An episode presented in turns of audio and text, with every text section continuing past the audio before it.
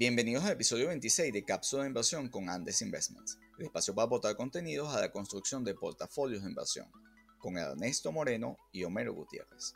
Hoy analizamos cuatro compañías, dos en el sector de alimentos o restaurantes de comida rápida como McDonald's y Chipotle, cuyos resultados pues, apuntan a la recuperación económica y del consumo en Estados Unidos, y dos en el sector financiero, concretamente seguros con Lemonade, un modelo de negocio nuevo absolutamente digital y con el uso de la inteligencia artificial, y BBVA, que a la cabeza de la transformación digital del sistema bancario, ha vendido su banco en Estados Unidos a PNC. Las opiniones expresadas son individuales y no constituyen recomendaciones de inversión o venta de productos. Consulta a su asesor de inversión antes de invertir. Hola Homero, ¿cómo estás? Hola Reto, muy bien, ¿y tú? Muy bien, preparados para otro podcast. Cuatro empresas contrastantes hoy. Sí, eh, dos del sector financiero y dos del sector restaurantes, ¿no? E interesante porque fíjate que es como la sangre tradicional o clásica versus la sangre nueva en ambos sectores. Exactamente. así como en alimentos tenemos McDonald's y Chipotle.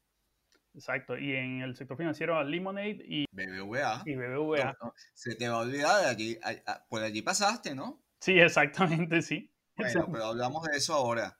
Sí. McDonald's, ¿qué nos trae, Homero? Sí, fíjate, eh, el, el, 10 de noviembre salió una noticia muy preocupante que ubicaba a los restaurantes eh, como uno de los potenciales centros de, de, contagio, ¿no? Lo ponía a la par de gimnasios, cafés de, de contagios de coronavirus, ¿no? Pero queríamos ver un poco más los números y los resultados y entonces comencemos con los números de McDonald's, ¿no? Que es básicamente lo que venimos a conversar.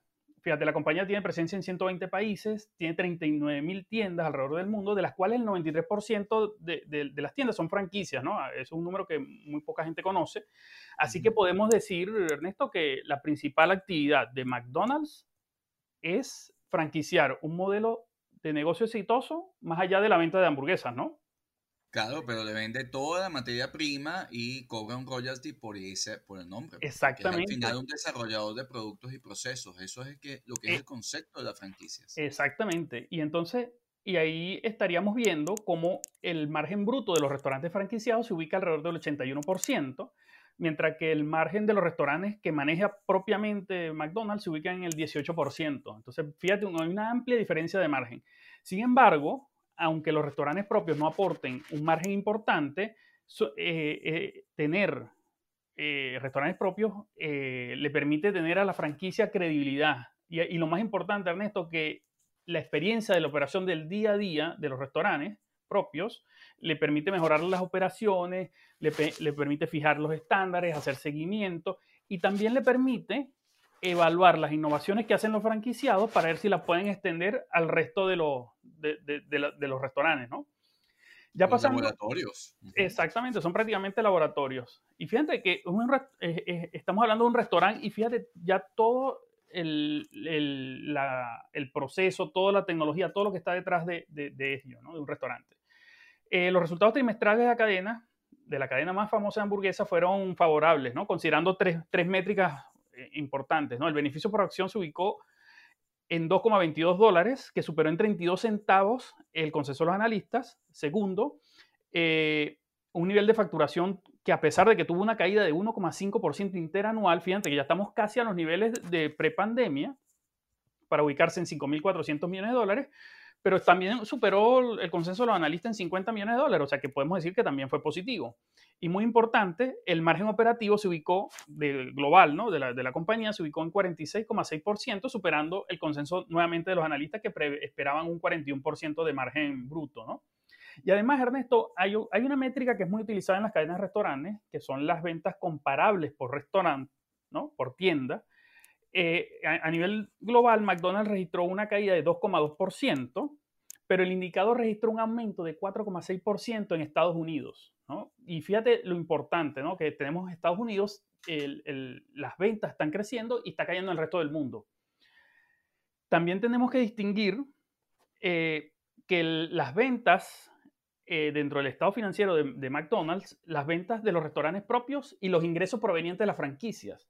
Fíjate, las ventas en los, en restaurantes propios tuvo un descenso de un 5% interanual, pero la facturación que proviene de los fees y de la venta de los insumos y todo esto a sus franquiciados creció un 1%. Y ahí estamos viendo cómo el modelo de negocio de la franquicia, de proveer asistencia de estándares y, los suministros, es, rentable y ya está en crecimiento, ¿no?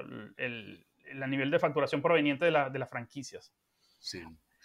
Fíjate, Homero, yo, yo, yo, en particular, similar al, caso de Starbucks, yo creo que eh, McDonald's ha expandido o, tiene dentro de su visión de negocio, pues hacer, digamos, puntos más pequeños porque requieren sus restaurantes menos participación o menos gente adentro.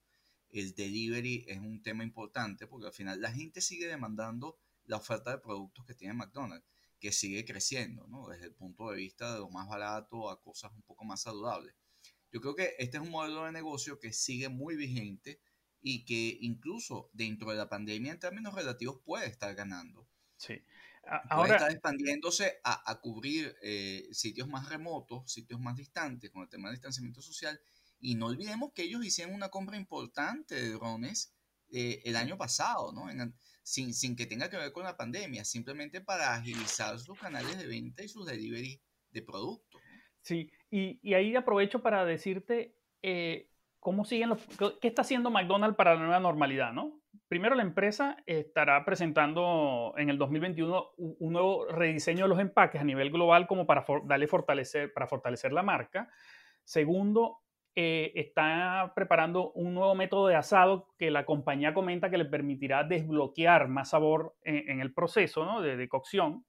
También, eh, en tercer lugar, busca expandir la oferta basada en pollo, que, que está creciendo mucho más rápido la demanda que, los productos que vienen con carne de res. Así que prepárate porque vamos a estar viendo mucha publicidad de nuggets, el Mac Pollo y el nuevo sándwich de pollo crispy que estarían lanzando en Estados Unidos en el 2021. Y cuatro, para, están buscando fortalecer una estrategia basada en las 3D, ¿no? Eh, que en inglés sería Delivery, Digital y Drive-Thru, ¿no? que es lo que tú comentas de, de que la gente va a, a, por, a través de otros canales. Lo, que, es lo que, más, que es lo que más me gusta de la estrategia de McDonald's. Sí, sí, sí, sin duda. Y, y esto es básicamente, estos cuatro elementos es para adaptarse al cambio de comportamiento de los consumidores en la pandemia.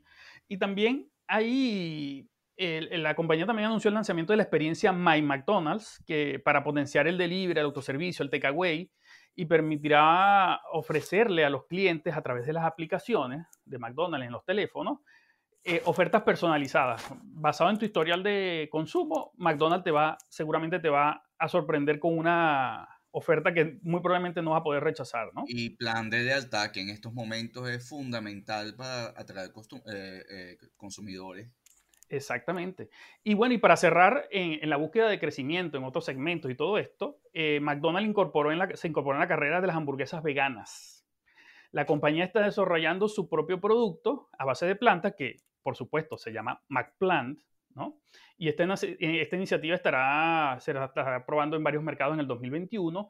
Y fíjate, y, hablando de una empresa que hizo su IPO el año pasado, eh, Beyond Meat, no está claro si McDonald's, eh, existe el rumor de que McDonald's pueda llegar a un acuerdo de, sociedad con Beyond Meat eh, para la producción de este nuevo producto, de, aprovechar esta sinergia y este conocimiento que tiene Beyond Meat en la producción de carnes basada en, plantas, ¿no? Y bueno, pero sin embargo, eh, luego de este anuncio, las acciones de Beyond Meat cayeron, ¿no? Que es un, poco curioso. Bueno, Ernesto, ahora pasemos a la segunda, al segundo restaurante, a la segunda cadena, que es Chipotle Mexican Grill. Así es, Chipotle tiene una falta de productos que te confieso como consumidor eh, bastante atractiva, ¿no? Más allá de que no me gusta la comida picante, pero es bastante saludable, un concepto muy cercano a los millennials eh, y de, comida sana y que te podías llevar o disfrutar dentro de sus establecimientos, Homero. Sí, eh, Chipotle, sí, exactamente. Chipotle es, uno de los restaurantes favoritos de mi hermano y, y aunque usualmente uno puede entender que es un comida estilo mexicana y para que mis amigos mexicanos no se molesten, eh, vamos a decir que es un menú inspirado en México, este, adaptado al paladar estadounidense, ¿no? Bueno, fíjate, la compañía, para entrar en los números de, la compañía, la compañía opera directamente 2.700 eh, locales, principalmente en Estados Unidos, y siguen creciendo. En, en, este último trimestre abrieron 44 tiendas nuevas el menú podemos encontrar burritos, tacos, ensaladas y la compañía se hace presunción, o sea, presume de que en sus tiendas no hay ni microondas ni freezers, ¿no? Ok, o sea, para darle este, este, esta, este atributo de productos naturales, eh, frescos. Lo cual tiene una identificación idiosincrática conmigo, porque en particular a mí no me gusta refrigerar y mucho menos usar el microondas para cocinar o para calentar comida. Y eso en particularmente, yo como consumidor lo tomo en cuenta a la hora de ir a Chipotle. No, Chipotle yo he ido y, y, me gusta la comida, pero fíjate, e, e, esa frescura de los ingredientes, eso no congelar los ingredientes, es, e, ese, esa cadena de productos frescos tiene riesgos, ¿no? Y eso explicaría por qué esta compañía ha tenido algunos riesgos, algunos problemas con la seguridad de los alimentos en, en el año pasado, ¿no? Que hubo algunos casos aislados de alguna lechuga contaminada, ¿no? sí, costó, bastante. Eso, algo más de dos años, Homero. Sí. Y en particular, lo que sí, el, nuevo golpe que recibió Chipotle, el más reciente, fue el incremento del precio del aguacate Exacto. o del abocado, que, que, que, digamos, un insumo sensible en toda su estructura de costos. Exactamente. Y bueno, Ernesto, algunos aspectos para resaltar de la compañía. Eh, las ventas a través de los canales digitales crecieron 200%, como tú comentabas, para, y llegó a representar el 48% del total de las ventas en el trimestre. La compañía tiene un servicio de catering interesante. Estuve revisando la página web que permite atender entre 6 y 200 personas. Lo ordenas con 24 horas de anticipación con un precio que arranca en 8, con 25, 8 dólares con 25 centavos por persona.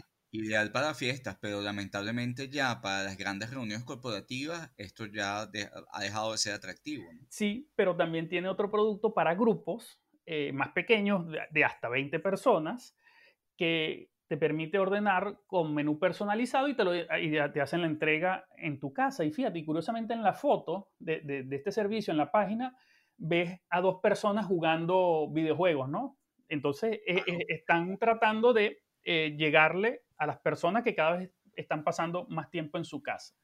Público millennial y generación Z. Exactamente. Eh, cuatro aspectos claves de, los resultados trimestrales de la compañía los podemos resumir en el beneficio por acción de 3 dólares con 76 centavos, superando en 32 centavos el consenso del mercado, eso es positivo. Los ingresos se ubicaron en 1.600 millones de dólares, un crecimiento de 14% interanual, ojo, eh, en plena pandemia eh, las ventas crecieron 14% en este trimestre. También superaron el consenso de los, analistas. Tercer punto, contrario a McDonald's, las ventas por tiendas comparables crecieron un 8,3%, también superando a los analistas. Pero este último punto, por último, eh, la compañía no ofreció un guidance. Y eso lo que hace es añadir incertidumbre. Y fíjate que cuando la compañía publica estos buenos resultados que venimos comentando, el precio de la acción cayó y cae básicamente porque la empresa no provee un guidance. Y en, el camino a la nueva normalidad, la empresa también está tomando cartas en el asunto, como ya hemos comentado. Eh, anunció esta semana eh, su primer restaurante digital, Chipotle Digital Kitchen, que va a ser un restaurante que solo va a ser por ordenar a través de la aplicación bien sea para que te lo envíen por delivery. Eso es lo que llamamos cocina fantasma. Es una buena iniciativa de Chipotle. Sí, sí, eh, sin duda. Esta, estas Dark Kitchen, como también se conocen, eh, la, primera vez que leí de ellas fue de la aplicación de envío Globo, ¿no? Que, que tenía estas cocinas sombra en la, en la, oscuridad que solo va a ser, y esto le va a permitir a la empresa llegar a, a centros urbanos donde no se pueda abrir un local o no haga sentido abrir un local para recibir a la gente, sino van a tener su cocina con, con una barra para tomar y despachar los pedidos.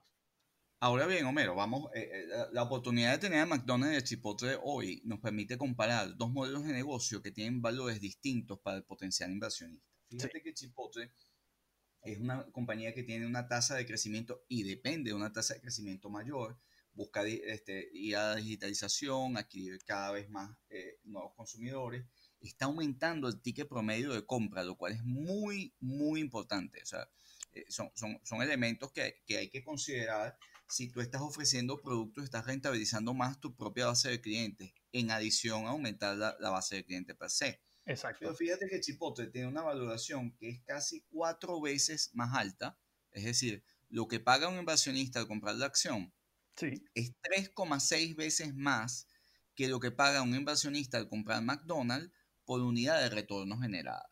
Y esto, eh, digamos, una, la sangre nueva dentro de la industria de, restaurantes de comida rápida versus la, tradicional que es McDonald's, implica que eh, Chipotle tiene un reto de crecimiento muchísimo mayor de McDonald's, porque no es suficiente satisfacer, eh, digamos, al, al, inversionista de Chipotle con las mismas tasas de crecimiento que puede ofrecer McDonald's. Y aquí es un elemento bien importante evidentemente ellos tienen una buena cartera de productos, tienen riesgos, como tú bien mencionaste, y particularmente recuerdo el incremento del precio del aguacate como un insumo único fundamental hacia Chipotle que afectó el precio de, su acción hace, hace algún tiempo. ¿no? ¿Cómo, lo ves tú?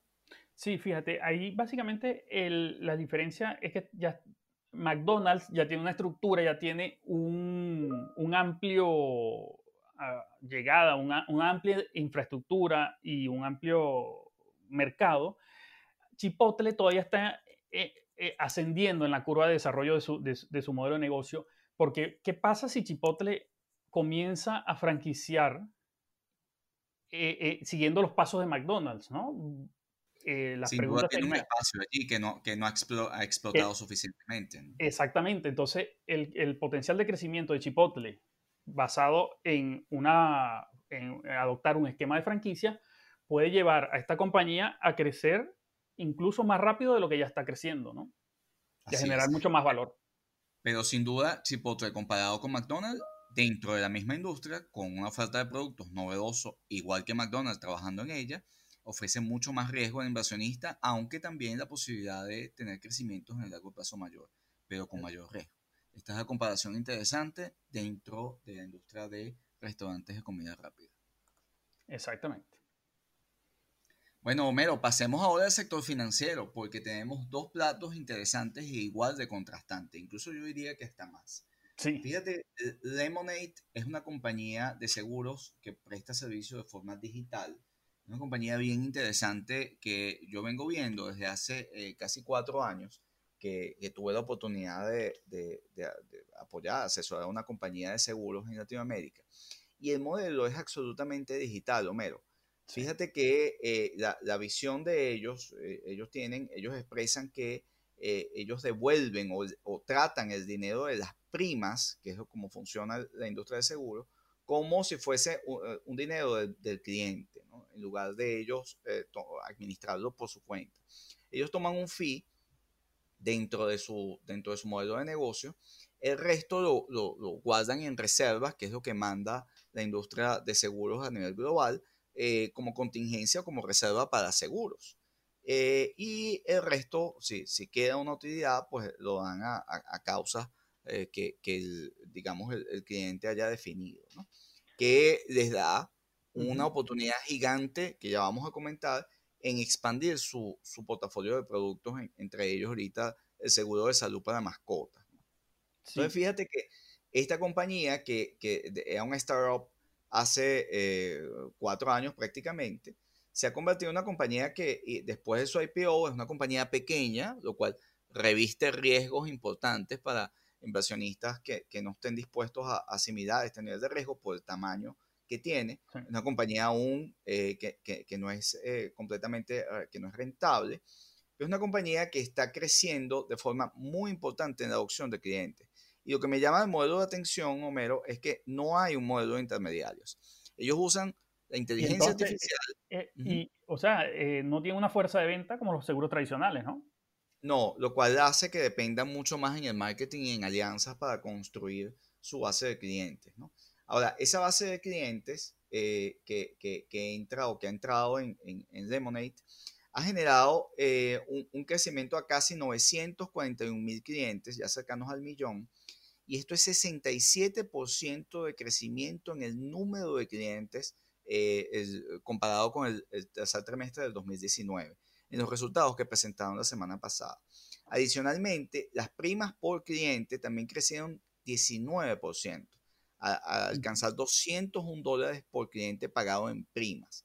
Entonces esto es importante porque está, está creciendo la base eh, potencial de ingresos, tanto en el número de clientes como en el ticket promedio, si lo, vies, si lo comparamos con un restaurante, en, en las primas promedios que está pagando eh, el, digamos, el ah, cliente. Otro aspecto importante es que cuál es la calidad de la cartera, porque al final esos fondos están, esas primas son colectadas para pagar siniestros eh, hacia adelante. ¿no? Vamos a, digamos, el público inversionista que, nos, que se imagine que cuando tú estás pagando la prima de un seguro, eso es una contingencia que se está creando en función de una probabilidad de que se dé un evento de riesgo o de catástrofe o de siniestro, y eso, eso, eso, eso va a reserva para estimar el promedio de toda, digamos, la piscina o el conjunto de primas que has colectado para poder pagar los siniestros. Pues la buena noticia también para Lemonade es que eh, esos, esos, esos siniestros promedios han caído 7,7% también en el mismo periodo eh, a 72% de las primas colectadas, lo cual también es una buena noticia. Entonces, claro, ellos, eh, digamos, han bajado, este tipo de compañías que están más en InsurTech o en, la gama de FinTech, sin alianzas, descansan mucho en un costo de, este, de adquisición de clientes basado en modelos de marketing o, de alianzas. Y el, modelo de atención de ellos está, eh, ellos tienen una gran aplicación de la inteligencia artificial, tanto para calcular riesgo y comportamiento de sus clientes, como para eh, servirlos. Esta es una compañía que se precia en entregar directamente, eh, sin, sin, retrasos, los, como parte de su falta de valor, el pago de siniestros, lo cual eh, le genera una, un, posicionamiento bien particular eh, dentro del espectro de, de, seguros. Ellos están incluyendo nuevos productos, que es evidentemente lo que deben hacer, para mejorar esa mezcla de productos y ese, ese cruce de clientes dentro de los negocios. Han incluido el seguro de, de, mascotas de salud. Eh, yo lo veo como un producto evidentemente adicional que está recibiendo, Homero, digamos, los residuos o, las porciones que deben regresar a los clientes porque bien madura el periodo de seguro y no ha habido siniestros, digamos, la, eh, y, está recibiendo esos fondos que vienen de allí, lo cual genera un, incremento en la retención de, fondos del cliente, lo cual sigue siendo, sigue siendo positivo.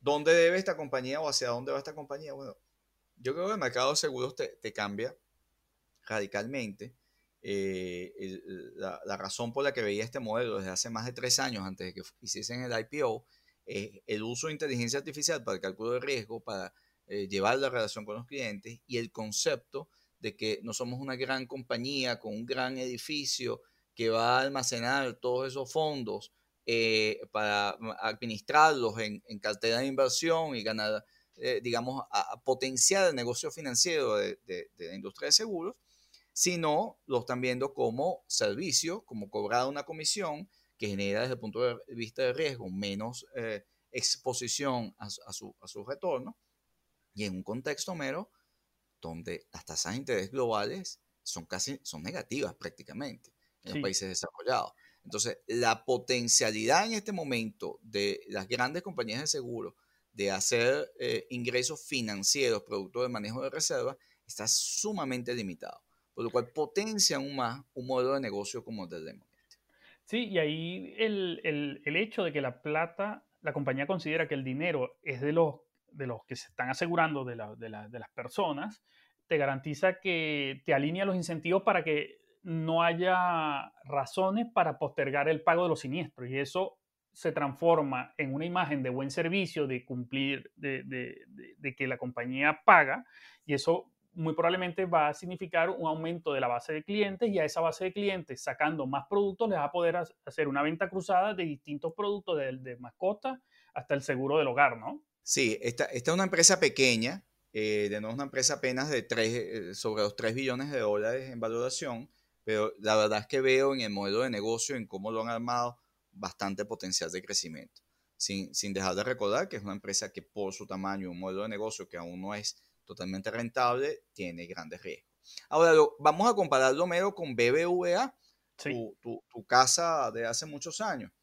Exactamente. BBVA es noticia porque ha vendido su división en Estados Unidos eh, por la cantidad de 11,6 billones de dólares a PNC.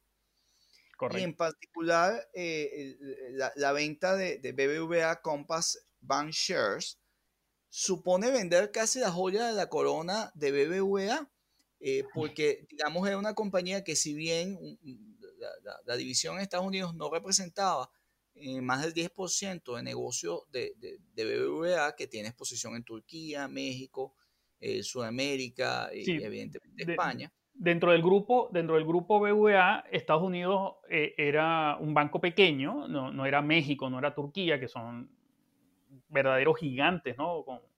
sí. Ahora, fíjate que esos 11,6 billones, Homero, hace una semana, el 5 de noviembre, el valor de mercado, de capitalización de mercado BBVA, apenas alcanzaba 19 billones de dólares. Esos 11,6 billones representan más del 65% de lo que el mercado consideraba valía todo BBVA. BBVA es un, es un banco que ha trabajado mucho en la transformación digital y, yo, he hecho parte de, observar y, para otros proyectos en el área de fintech, eh, ellos han promovido mucho el, bank, el banking as a services. O sea, ver el banco, el modelo de negocio del banco, como un proveedor de servicios a todo lo demás, sobre todo a fintech. Y aquí quiero hacer una analogía, Homero, con el sector de telecomunicación. El sector de telecomunicación hoy día, ¿cuánto tú necesitas hoy de, un carrier, de, un ATT, de un eh, Vodafone para comunicarte con otra persona? ¿Cómo lo haces? Tú eh, llamas por, llamadas telefónicas, haces llamadas de larga distancia. No, no básicamente por, internet, por datos.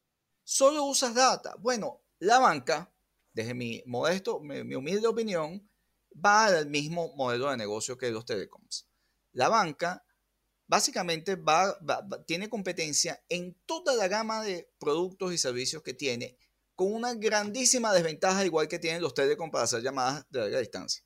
Y ya tienes una gran cantidad de fintech desarrollando incluso el blockchain caminando, que debemos eso todavía a nuestros escuchas, eh, el podcast del blockchain, tiene una gran cantidad de productos en paralelo andando, donde tú básicamente para pedir un préstamo, para hacer un pago, para cambiar de monedas, para invertir, para nada de eso, hoy el nuevo consumidor usa un banco. Sí, básicamente. No usa básicamente, la, legislación de Open Banking que hay en Europa y el crecimiento de la fintech que te permite hacer de manera más eficiente y más barato las transacciones están migrando a una buena parte de los usuarios, están abandonando los bancos, porque al final los bancos, eh, y eso no, no, quiere decir que los bancos sean malos, que se quieran hacer millonarios, lo que pasa es que los bancos tienen que lidiar también con toda una tonelada de regulaciones, cumplir un conjunto de, legislaciones para poder operar eh, eh, y eso encarece los servicios bancarios en comparación con la fintech, ¿no? Así es, pero hay mecanismos hoy día digitales para tú cumplir con las políticas de antilavado de dinero, las políticas de conozca a su cliente, de verificación y de seguridad de datos, que son absolutamente digitales. Sí. El problema es que ya la banca viene de, eh, digamos, una estructura y un modelo de atención que nada tienen que ver con la digitalización de hoy en día, que sobre la cual BBVA ha trabajado muchísimo y en particular su división de Estados Unidos en el servicio de Banking as a Service y los buenos indicadores que tenía, 62 billones de dólares, 62.7 billones de dólares en, en, cartera de, de, préstamos y 73 billones de dólares, en, eh, perdón, de euros en cartera de, de depósitos, han sido atractivos para PNC que es un banco que en Estados Unidos se está posicionando mucho para darle servicio a los fintech, que es un poco entender un nuevo modelo, o sea, un nuevo modelo de atención, quiénes son al final mis clientes. Tengo yo el, portafolio de productos para atender las demandas de digitalización de ese cliente. ¿Puedo yo competir con un banco digital hoy día? PNC se está convirtiendo en, eh, digamos, un gran jugador en dar servicio a ese, a ese tipo de, de fintech que están llegando al consumidor final. Ahora, Homero, e, esa estrategia de, BBVA, a mí, y tanto para BBVA como para PNC, me parece que hay bastante valor en ella. BBVA se está haciendo con 11,6 billones de dólares en cash. que puede permitir en esta coyuntura desarrollar con su base de conocimiento en Banking as a Service y, en, digamos, en, atención a la comunidad, al, fintech, pueden expandirse y usar ese, esa gran cantidad de dinero para, en proporción a su capitalización para adquirir, por ejemplo, Sabadell u otras oportunidades que vengan. Y así desconcentrarse de efecto de Turquía y de México, que son, eh, digamos, las principales fuentes de negocio, que si bien es cierto, ah, en el caso de Turquía tuvo muy buenos números en este trimestre que, que presentaron, pero no deja de preocupar a los inversionistas por la alta exposición de riesgo. Sí, porque básicamente ahora eh, BBVA está mucho más expuesto en términos relativos a los mercados emergentes, ¿no? Y, ahí la clave de Ernesto de, de, la venta de BBVA y una de las preguntas, ¿no? El BBVA podrá aprovechar eh, la venta, los ingresos que recibe de la venta de su, de su filial en Estados Unidos para inyectarlos al negocio fintech para volverse un banco cada vez más digital? Para mí BBVA está entre los bancos eh, a la cabeza en la digitalización global.